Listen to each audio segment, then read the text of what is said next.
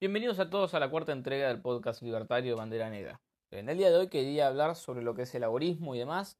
Eh, si bien lo toqué un poquito en el primer eh, episodio, dar un poco más en lo que es el, tema de la contraeconomía, el agorismo, el mercado negro, gris, etc.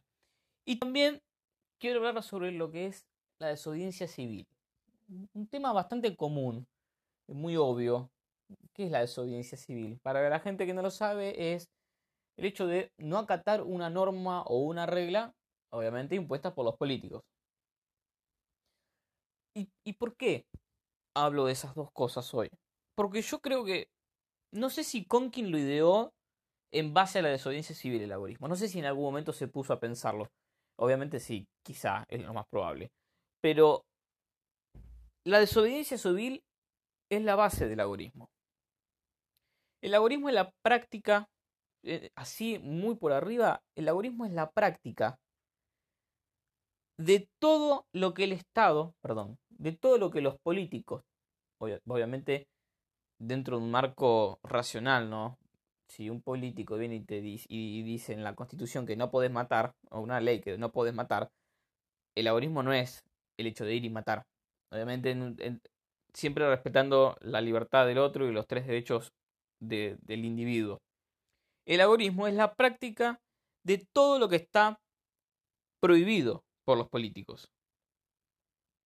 Si los políticos te prohíben el, no sé, consumo de marihuana, vos vas, compras un paquete de marihuana o un cogollo, cualquier cosa, compras alguna, algún tipo de marihuana, etcétera, estás haciendo agorismo, estás haciendo magia. Sos agorista, consciente o inconscientemente.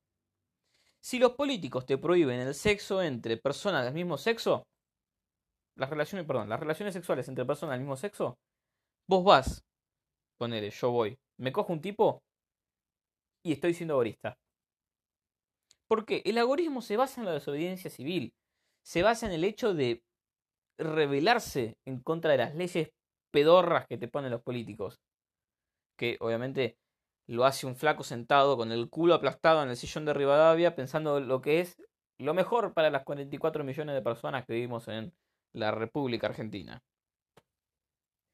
¿Y a ustedes les parece que alguien sentado en el sillón de Rivadavia va a saber lo que es mejor para mí? ¿O para mi familia? ¿O para mi sociedad? ¿O para la sociedad que lo rodea a él? No, él no sabe un carajo. Nadie sabe un carajo. Nadie es superior a nadie, nadie tiene más dotes que nadie en el sentido de saber lo que es mejor para el común denominador. Nadie lo sabe. Y es por ello que le... Perdón. No sé si el Estado, pero la clase política en sí es maligna. Es por eso, porque se creen superiores, tienen delirios de megalomanía. Se sienten superiores, como si fuesen Dios. Tienen complejos de sentirse Dios. No recuerdo cómo se llama, qué, nombre tiene, pero es eso. Se sienten que son los mesías, se sienten gigantes, se sienten, no sé cómo se sienten, pero son unas basuras. Vienen, te dicen qué puedes hacer, qué no puedes hacer, te, te, ponen multas, te mandan a la cárcel, te hacen juicios, te embargan. No, para eso existe el algoritmo. El algoritmo está para que... Y, y hay algo que quiero recalcar el algoritmo es increíblemente moral. Es la expresión de la moralidad y de la justicia.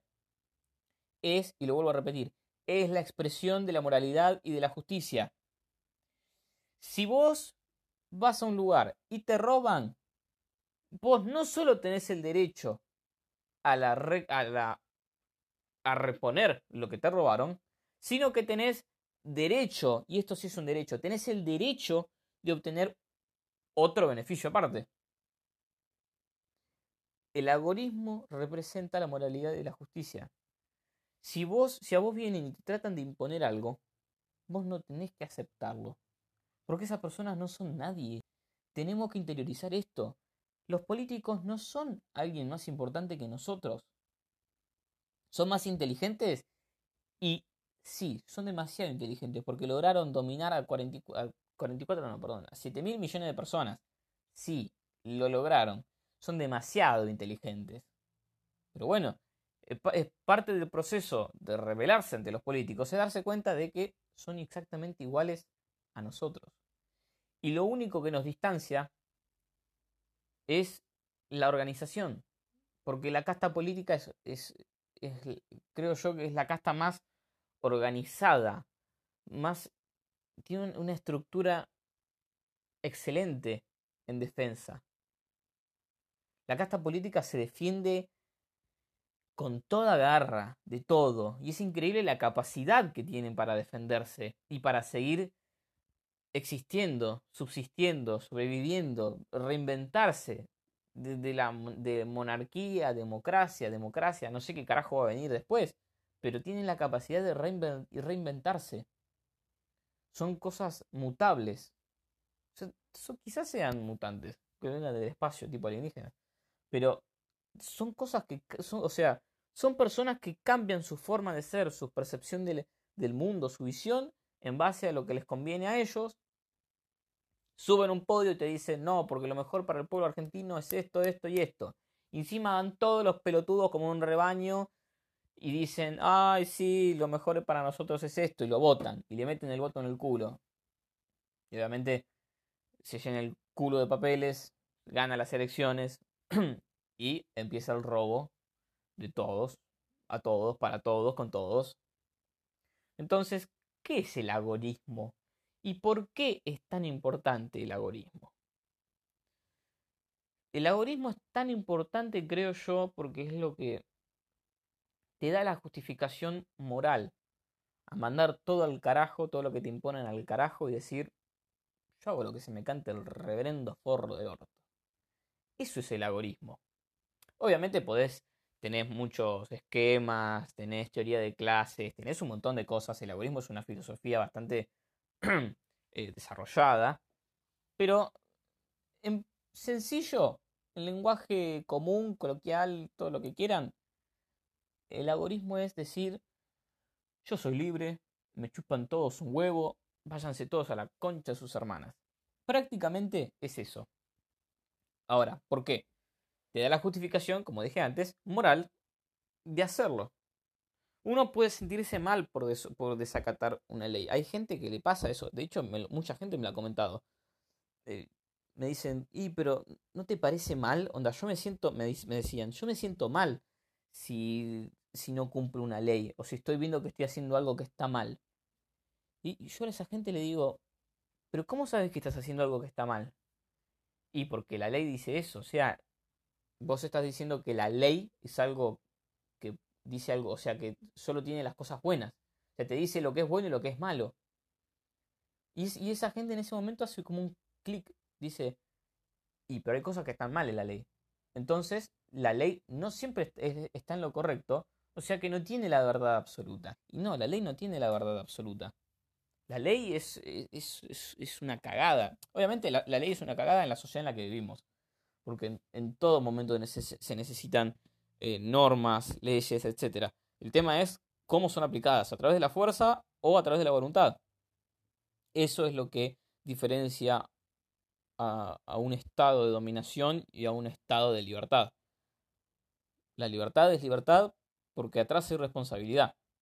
El estado de, obediencia, de sumisión y de dominación es eso porque atrás está la fuerza, de la fuerza impuesta desde una casta hacia todo un pueblo. Y podrán decirme marxista, eh, anarcosindicalista, anarcocomunista, socialista libertario, comi, marxista, díganme como se les cante el culo, pero aplico totalmente a la teoría de lucha de clases. Totalmente. La lucha de clases es el motor de la historia. Y sí, me pasé al carajo el marxista, pero la lucha de clases es el motor de la historia. Quizá no lo veo de una mirada como, la, como lo miraba Marx. Pero yo creo, yo creo en eso. Ahora, ¿qué clases están luchando a lo largo de la historia? La clase dominada y la clase dominante. Esas son las clases que están luchando. No la obrera, con la capitalista, con la burguesa. Esas son pelotudeces de Marx. Yo traigo algo diferente. Clase dominada contra clase dominante. Y fin Esas son las dos clases que están en constante choque. Ahora, una se fue reduciendo a lo largo de la de una manera terriblemente exponencial. La clase que luchaba, o sea, la clase dominada que luchaba, ya no queda prácticamente. Es muy poca gente la que utiliza la desobediencia civil. Es muy poca gente la que no acata las normas del Estado. Obviamente siempre hablamos de la desobediencia civil responsable, haciendo referencia al respeto de las libertades individuales. Asesinar a una persona porque sí o para robarle, o robar a una persona, o tener de esclavo a una persona porque la raptaste, no es desobediencia civil. Eso es ser un hijo de puta. Y todos vamos a con el mismo fusilamiento. Sí, en eso estamos de acuerdo todos. El tema es, la desobediencia civil es desobediencia civil cuando es responsable. Vos sos responsable al ir a comprar un cigarrillo de marihuana, estás siendo responsable. No estás asesinando a nadie, no estás robándole a nadie, no estás coartando la libertad a nadie. Es un acto totalmente libre. Y es por eso que el agorismo lo avala. Porque el, otra vez, y lo voy a volver a repetir hasta el cansancio, el agorismo es la utilización de la racionalidad y de la responsabilidad para desafiar y rebelarse entre las leyes del Estado. Eso es el algoritmo.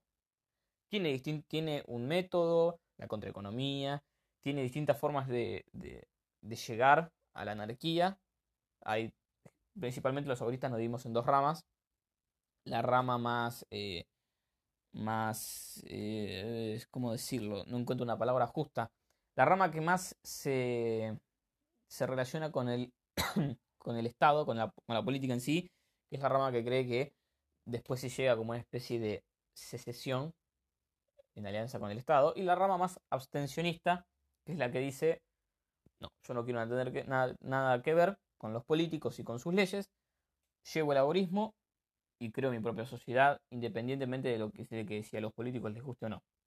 Y después dentro de, las dos ramas tenemos la que es más pacífica, como la de no, no, no agorista, pero sí anarquista, de Lefebvre, y después tenemos la que es más quilombera.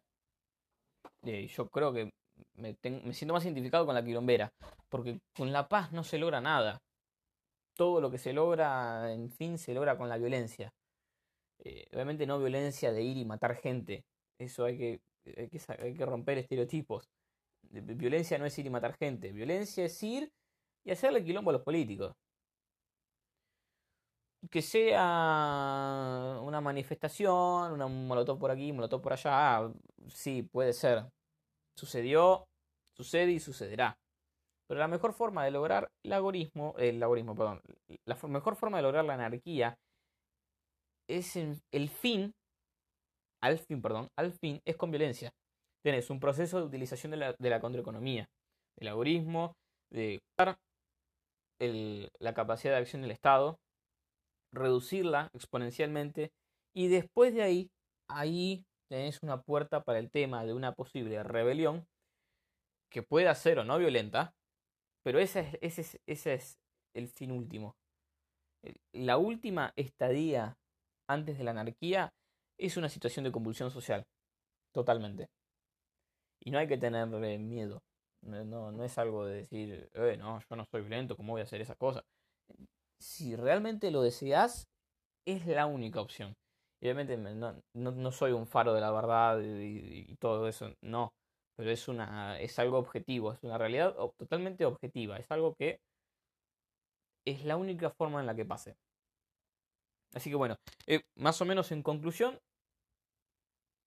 el algoritmo y la desobediencia civil son dos caras de la misma moneda, prácticamente.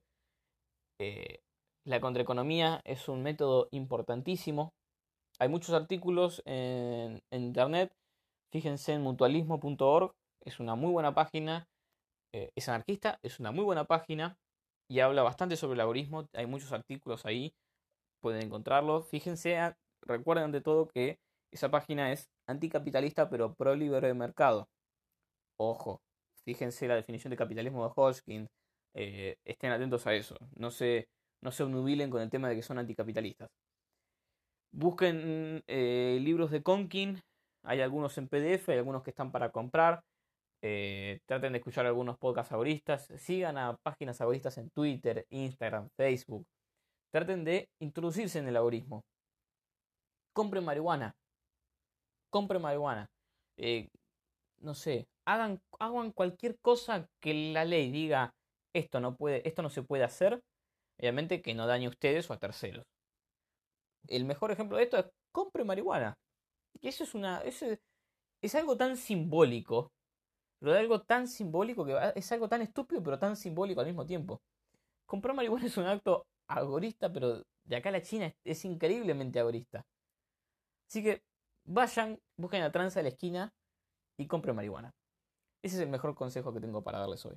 Eh, y nos vemos en la siguiente emisión del programa.